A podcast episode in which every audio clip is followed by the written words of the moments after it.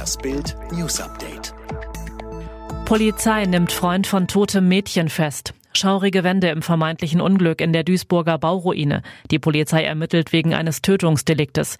Verdächtig ist der 14-jährige Freund der Vermissten. Ihr Bruder hatte die 14-jährige am Freitag als vermisst gemeldet.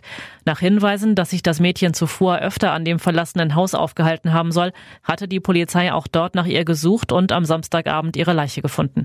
Die Obduktion am Sonntag ergab als Todesursache stumpfe Gewalteinwirkung auf den Kopf, so die Polizei. Tödlicher Raserunfall. Bei einem schrecklichen Unfall auf der A66 in Richtung Frankfurt ist am Samstag ein Mensch ums Leben gekommen. Nach bisherigen Informationen schleuderte dabei ein Lamborghini in einen Skoda. Beide Fahrzeuge brannten komplett aus. Während der 29-jährige Fahrer des Lamborghini sich retten konnte, verbrannte die Person im Skoda. Sie konnte bis jetzt noch nicht identifiziert werden. Der Fahrer des Lamborghini ist in Gewahrsam. Am Sonntag wurde der Fahrer eines weiteren Lamborghini festgenommen. Außerdem stellte sich der Fahrer eines Porsche. Ein im Internet veröffentlichtes Video zeigt die drei Sportwagen angeblich Sekunden vor dem tödlichen Unfall. Es steht der Verdacht eines illegalen Autorennens im Raum.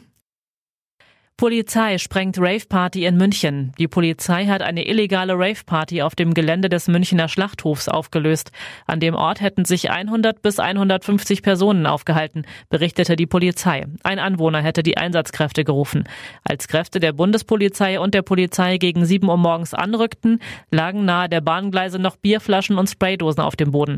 In einem leerstehenden Haus fand die Polizei nach eigenen Angaben allerdings nur noch rund 25 Feiernde. Andere hätten möglicherweise vor vor dem Eintreffen der Beamten das Weite gesucht.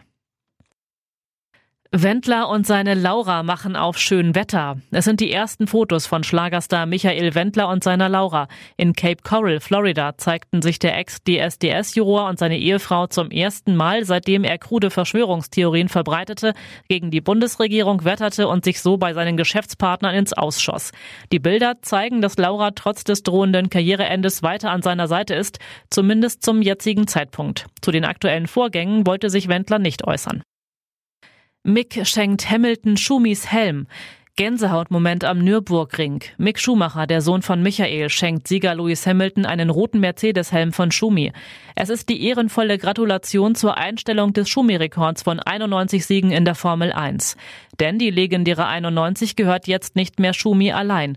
Lewis Hamilton hatte zuvor das Eifelrennen auf dem Nürburgring gewonnen und seinen 91. Formel 1-Sieg geholt. Damit zieht der Brite im Mercedes mit Michael Schumacher gleich und erreicht die absolute Bestmarke bei Formel 1-Siegen.